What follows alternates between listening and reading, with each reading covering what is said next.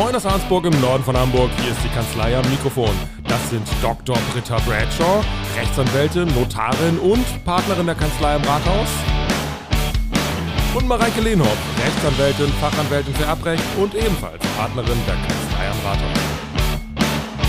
Mein Name ist Jan Warling und ich stelle hier Fragen, die Sie auch stellen würden und Fragen, die sich nicht trauen zu stellen. Und damit fangen wir jetzt an.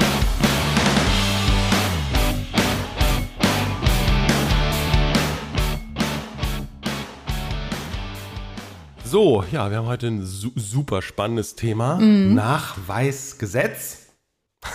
Das gibt's schon, habe ich mich vorab informiert. Mareike guckt schon zur Seite. Das gibt's schon seit 1995, also seit ich zehn Jahre alt bin, gibt's das. Ich war schon Und- 20, sieh mal einer an. Das glaube ich nicht. Jan Das und ich sind damit aufgewachsen. Britta. Wir sind damit aufgewachsen, Wir aber wir haben nie wir sind davon gehört. Natives, was das angeht.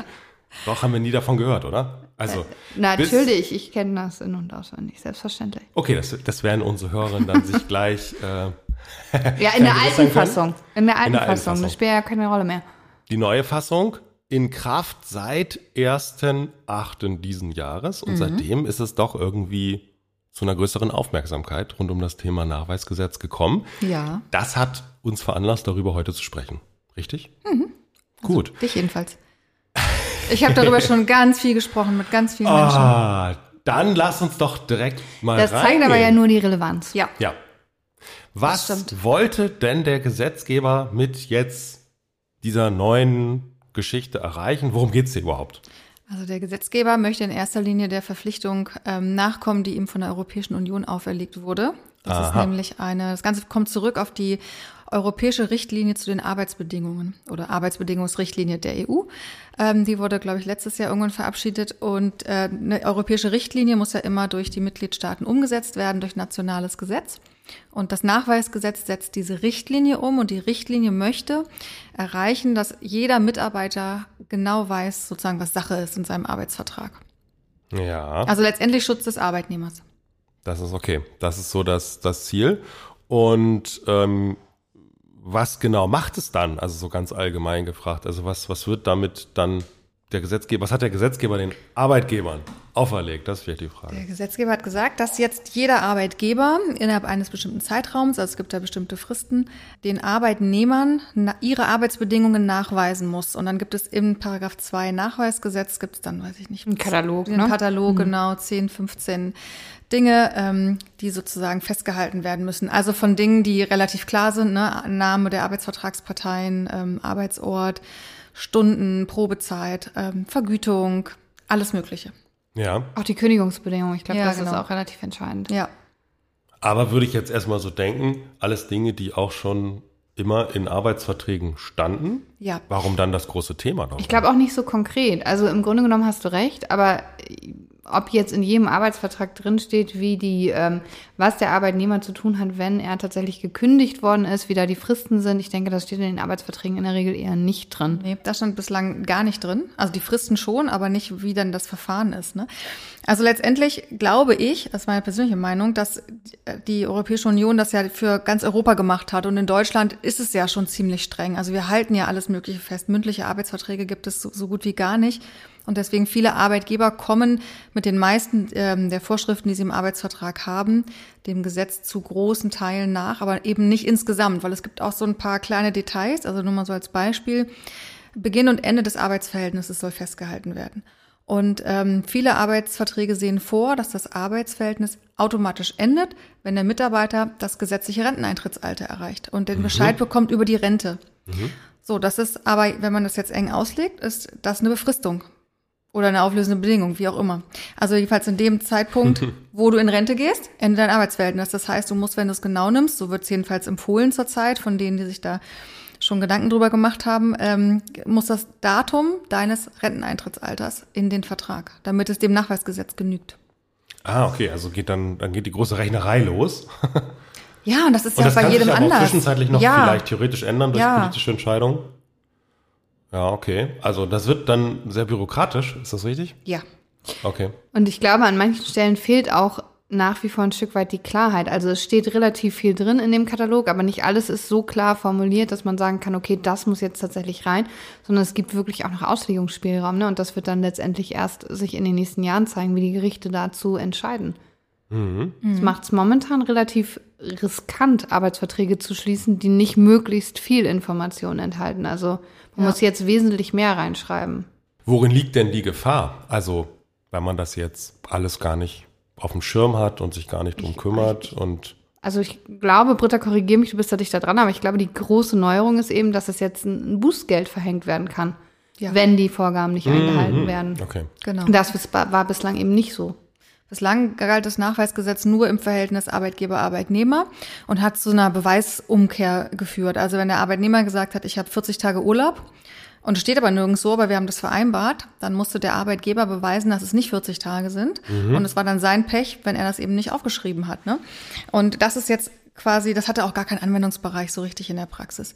Aber jetzt ist dazu gekommen, dass durch die obersten Arbeitsbehörden, also Landesschutz, Landesarbeitsschutz sozusagen, der kann überprüfen, ob diese Nachweise eingehalten worden sind. Und wenn nicht, kannst du ein Bußgeld kriegen bis zu 2000 Euro. Das ist nämlich so wenig.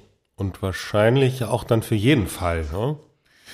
Ich, wie das in der Praxis dann wirklich abläuft, das weiß ich nicht, keine Ahnung. Ich stelle es mir so ähnlich vor wie jetzt die Prüfung durch die Arbeitsschutzbehörde oder durch die Berufsgenossenschaft. Dann kriegst du so einen Katalog, wo dann gesagt wird, das und das und das fehlt bei Ihnen alles. Mhm. Bitte ändern innerhalb von vier Wochen oder so. Mhm. Aber ich sehe noch ein bisschen so eine andere Gefahr. Also der Gesetzgeber geht davon aus, dass dieses Nachweisgesetz keinerlei materiellrechtliche Wirkung hat, sondern wirklich nur ein Nachweis ist was, also was ich eigentlich schon Quatsch finde, aber ähm, das heißt, es kommt so ein bisschen drauf an, was hat das für Wirkung gegenüber dem Arbeitnehmer, wenn du es nicht mhm. machst. Mhm. Mareike hat gerade die Kündigungsfrist angesprochen. Mhm. Also wenn du jetzt nicht reinschreibst, ähm, wie die Kündigungsfrist ist, aber vor allen Dingen, wie auch die Klage ist, die Klagefrist ja. eines Mitarbeiters gegen die Kündigung, der da drei Wochen Zeit, Klage ja. zu erheben.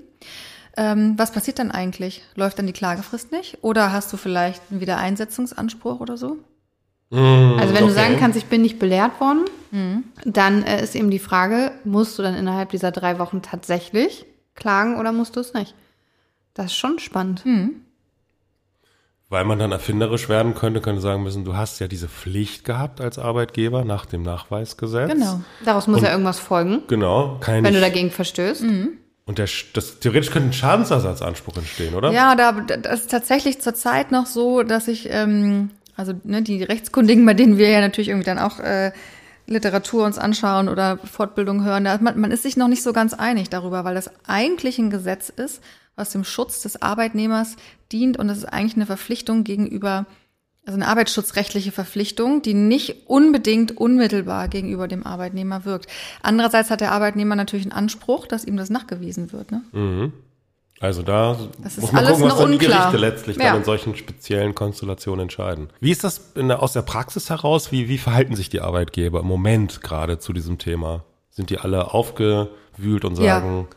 Also ich habe, glaube ich, am 2.8. habe ich äh, zehn, okay. zehn E-Mails bekommen, sie müssen uns helfen, unsere Arbeitsverträge und oh Gott, oh Gott. Weil viele dachten, sie müssen jetzt alle Arbeitsverträge neu machen. So ist es aber nicht. Du musst sozusagen die Neueinstellung am 1.8. müssen diese Bedingungen erfüllen. Und für die Altverträge musst du die Bedingungen nur erfüllen, wenn der Mitarbeiter sie anfordert. Dann musst du innerhalb von einer Woche ähm, die, Arbeit, ähm, die Arbeitsbedingungen nachweisen in Schriftform halt. Mit, durch Brief oder was auch immer, so einen Nachweis schreiben. Okay. Da ist ja auch noch mal wichtig, also es äh, gibt diesen Nachweis, den kann ich theoretisch erbringen durch, durch den Arbeitsvertrag, mhm. weil es einfach schlicht drin steht. Mhm. Oder ich mache das quasi on top. Ich habe noch mal so ein extra Schreiben. Genau. So, und da wird das dann noch mal quasi ergänzt. Ja. Wird, wird das dann vom Arbeitnehmer, vom Mitarbeiter unterschrieben? Nee, wahrscheinlich auch nicht, ne?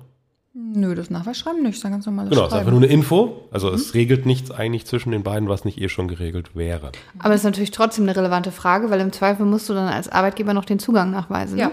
Ja, und ganz wichtig, auch völlig, also völlig widersprüchlich zu der Entwicklung, die wir hier eigentlich durchmachen. Das Ganze muss schriftlich sein, also unterschrieben und im Original auf ausgehändigt Papier. werden, auf Papier. Oha. Mhm. Für Arbeitsverträge würde das nicht gelten, ne?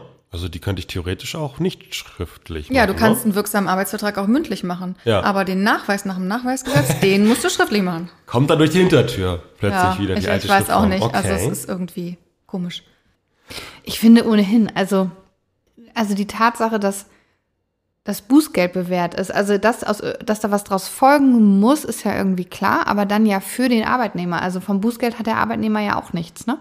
Also es ist irgendwie interessant, warum, also warum ausgerechnet ein Bußgeld? Das würde ich gerne mal verstehen. Es wäre ja so, als würde man sagen, ein Mietvertrag muss bestimmte Mindestangaben enthalten. Und wenn die nicht enthalten sind, dann gibt es ein Bußgeld.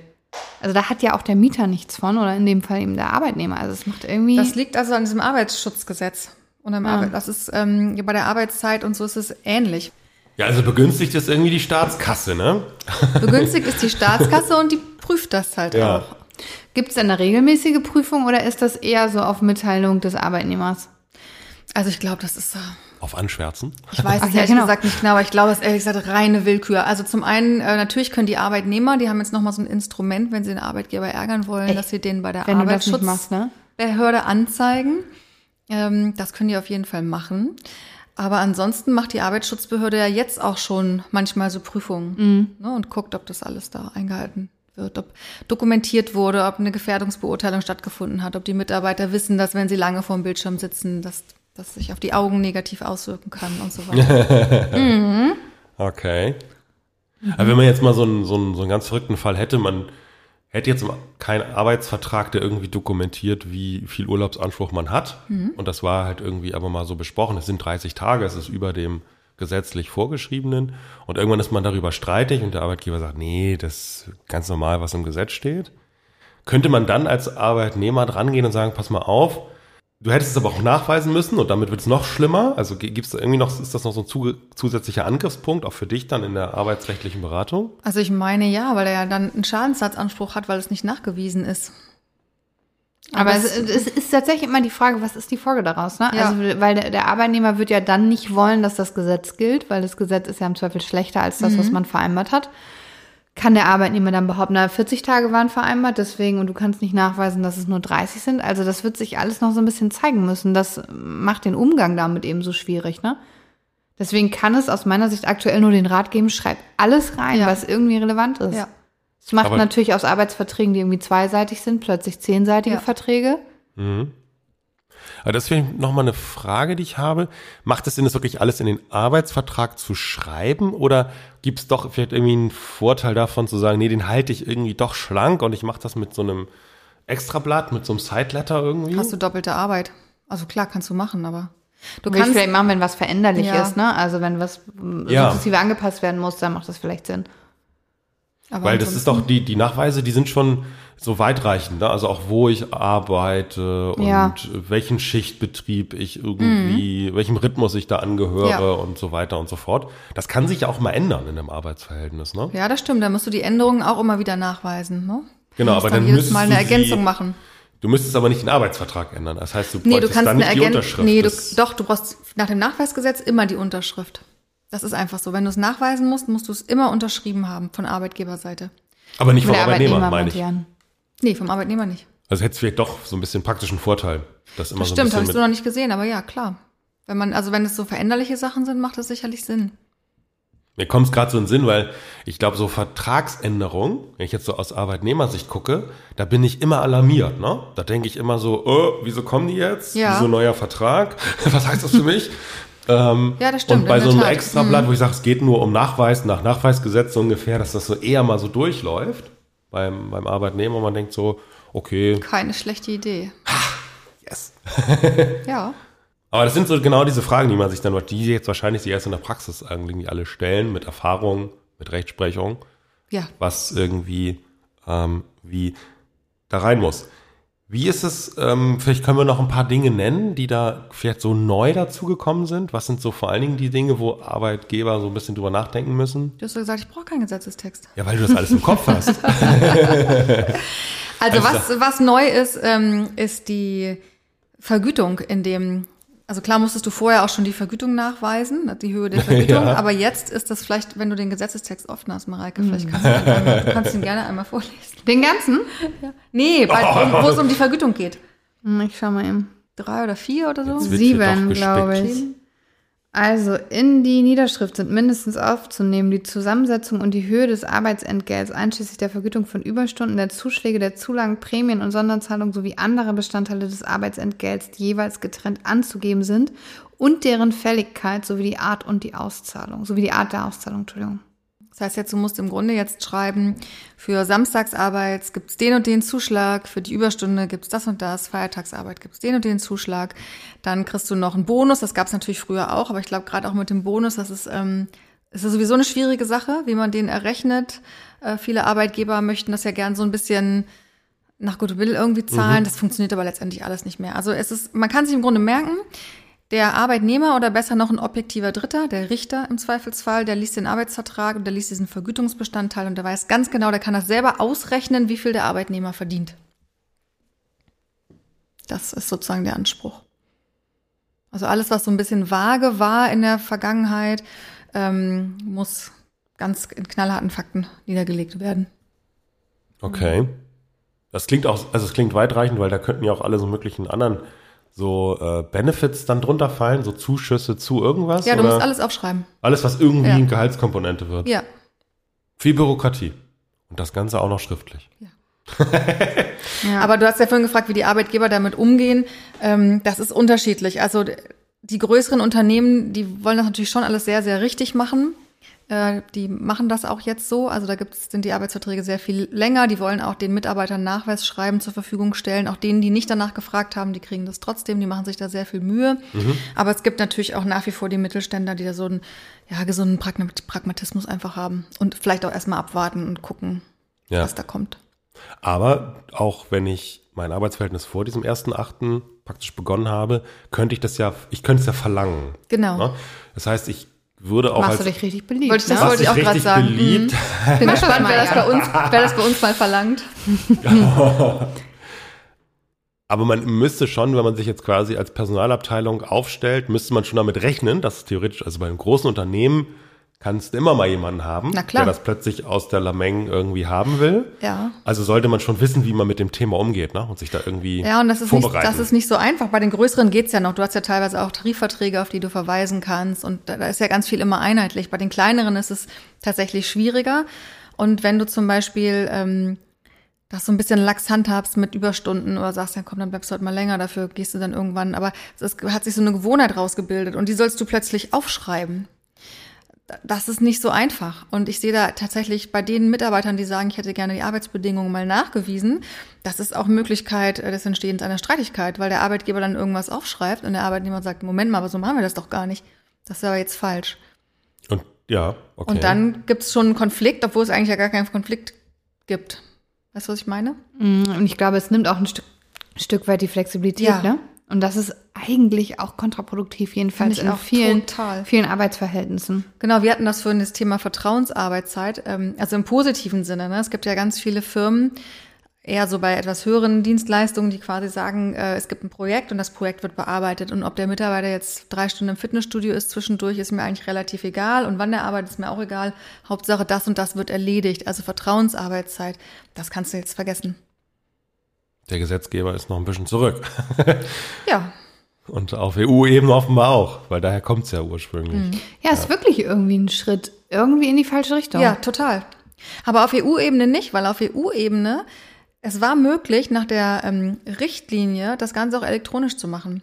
Also die Schriftform findet sich nicht in der EU-Richtlinie, sondern die Schriftform hat der deutsche Arbeitgeber, äh, Gesetzgeber Ah, okay. wissentlich und sozusagen mit Willen gewählt. Ja, ich finde das auch total komisch, ehrlich gesagt. Jetzt stehen wir da. Genau. Und DocuSign reicht nicht aus, weil das wurde ich jetzt letzte Woche, glaube ich, 20 Mal gefragt, ob DocuSign ausreicht. Also schriftlich, schriftlich heißt äh, Ja. mit äh, Papierform. feuchter Es steht, Tinte. es steht sogar da, glaube ich, die elektronische Form ist ausgeschlossen. Das steht, glaube ich, sogar im Gesetzestext drin. Ja. Völlig rückwärts Bin ich gewandt jetzt nicht auf die ne? Schnelle, aber kann natürlich sein. Puh, okay. In großen Unternehmen ist dann auch viel zu unterschreiben.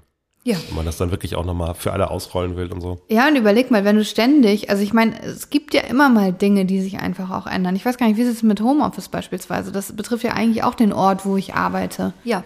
So, das heißt, wenn man jetzt Vereinbarungen darüber trifft, das ist ja nun gerade wirklich gang und gäbe, dass man sich überlegt, okay, wer möchte im Homeoffice arbeiten? Der eine möchte einen Tag, dann sagt man, oh, vorübergehend möchte ich mal zwei, warum auch immer, ne? Dann musst du ständig alles ändern. Das ist irgendwie auch, es ist wirklich ein Bürokratieaufwand, der einfach aus meiner Sicht irgendwie nicht gerechtfertigt Ja. ist. Und eben auch wirklich individuell, ne? Ja. Weil äh, viele Betriebe oder viele Arbeitgeber sagen dann, ja, ich habe doch hier so eine Geschäftsanweisung, ne? Das gilt für alle. Aber rein rechtlich gibt es sowas eigentlich nicht. Also es gibt diese, es gibt natürlich Tarifverträge, wenn du tarifgebunden ist, bist, und es gibt Betriebsvereinbarungen, wenn du einen Betriebsrat hast. Wenn du beides nicht hast, gibt es kein kollektives Arbeitsrecht, sondern es gibt nur das Individuelle. Das heißt, wir machen das ja teilweise auch so, dass wir schreiben, so für Homeoffice haben wir uns jetzt folgende Regelung überlegt, so und so ist das jetzt, während Corona beispielsweise. Eigentlich musst du nach dem Nachweisgesetz jedem Einzelnen das aufschreiben und unterschreiben und übergeben. Völlig absurde Vorstellung, So, oder? oder? Ja, total Ja. absurd. Ja. Aber wo du sagst, Tarifverträge, da gibt es, glaube ich, auch noch irgendwie noch so ein Thema, ne? Ähm, wenn die Tarifverträge, also wenn tatsächlich tarifvertragliche Regelungen gelten sollen, also das Nachweisgesetz sagt, du musst allgemein darauf hinweisen, es gibt einen Tarifvertrag, aber wenn sich das zum Beispiel auf die Kündigungsfristen etc. auswirkt, dann ist, glaube ich, auch die Frage, was musst du dann zum Verfahren reinschreiben? Musst Ja. du das aus dem Ver- Tarifvertrag übernehmen oder kannst du es bei den gesetzlichen Vorgaben lassen? Das ist auch alles unklar. Ob so Verweise Ja. dann ausreichen Mhm, ja. oder wie. Du kannst auf den Tarifvertrag verweisen, aber immer nur für, das ist auch in dem Gesetz ziemlich klar aufgeführt, nur für bestimmte Punkte. So, also es ist alles, ich weiß nicht. Letztendlich für die Arbeitsrechtler ist es gut, ne? Weil wir haben jetzt ganz viel zu tun und alle wollen neue Arbeitsverträge haben und das ist ja auch, ist ja auch gut für uns so, aber für den Unternehmer und ich finde, ist jetzt auch wieder so eine persönliche Meinung, ne? Aber äh, wir, wir verwalten uns doch alle irgendwann zu Tode. Jetzt mal ganz im Ernst. Also ob das jetzt im Arbeitsrecht ist oder auch im Notariat, das ist ja ähnlich. Überhaupt als Firma, was du alles dokumentieren musst. Unfassbar. Ja, das ist der neue Scheiß. Dokumentationspflichten. Ja. Die erstmal ja noch nichts ändern, sondern nur dokumentieren. Ja. Was ist denn abschließend vielleicht die Empfehlung für Arbeitgeber zu dem Thema? Ja, also für neue Arbeitsverhältnisse sich auf jeden Fall daran zu halten. Wenn man jetzt keinen Anwalt beauftragen möchte, dann geht man diesen Katalog durch. Aber gerade diese Kündigungsformulierung würde ich fast dazu tendieren, dass man sagt, das kann man alleine gar nicht als, als juristischer Laie, das zu formulieren. Also man sollte sich schon fachlichen Rat, glaube ich, einmal einholen. Um zumindest sein Vertragsmuster, Ja. das man so unternehmensintern verwendet, Ja. das einmal quasi auf aktuellen Stand zu bringen. Ja. Und wie ist es mit, mit äh, bestehenden Arbeitsverhältnissen, da sich auch vorbereiten oder erstmal drauf ankommen lassen? Ich glaube, ich würde es drauf ankommen lassen. Mhm. Würde ich auch. Ja. Also wenn es angefordert wird, dann musst du halt gucken, dass du das entsprechend deines normalen Arbeitsvertrages dann eben nachweist oder so ein Schreiben machst. Aber ich würde jetzt nicht, also ich würde unsere Mitarbeiter jetzt nicht aktiv fragen, sag mal, wollt ihr eigentlich? Auf keinen Fall. Ja, ja. Aber ist es vielleicht auch äh, für, für Arbeitsrechtler ein guter Ansatz zu sagen, ich, ich fordere das mal ab, also in Vertretung meines Arbeitnehmers, ich fordere das mal ab, um so einen Wenn du Gift, möchtest, dass dein um so ein Arbeitsverhältnis Gift- aufgelöst genau, wird, ja, sehr meine gerne. Ich. Ja, Um klar. so ein bisschen Gift reinzustreuen und dann kriegst du das und dann sagst du, oh Gott, nee, so, das, haben- das ist ja Missverständnis, das ist alles ganz anders. Richtig, genau. und so. Außerdem hätte ich gerne noch, na klar. Und dann hätte ich gerne noch Auskünfte nach, nach der DSGVO. Oder Richtig, Genau. das wollte ich auch gerade sagen. Genau, super. Und dann steigt deine Abfindungssumme. Da Genau, kannst ich du mal muss, von ausgehen. erstmal, ich muss mir erstmal einen Überblick verschaffen. Genau. Ist auf jeden Fall eine halt- Möglichkeit, Ja. den Nervfaktor zu erhöhen. Na das klar. ist natürlich wahr, ja. Ich glaube, das war auch am Ende der, der, das Ziel des Ganzen. Meinst du? Ja. Man weiß nicht. Gut. Okay, Sind alle ein bisschen schlauer hoffentlich zum Ja. Thema Nachweisgesetz. Und ansonsten ist Britta da. genau. Ja. Danke euch. Tschüss. Tschüss. Vielen Dank, dass Sie bei uns waren. Und sollten Sie eine Frage haben, die ich Britta und Mareike doch nicht gestellt habe, schreiben Sie mir an fragen.kanzleiamikrofon.de. Um keine Folge zu verpassen, abonnieren Sie unseren Podcast. Nächsten Mal. Tschüss und bleiben Sie neugierig.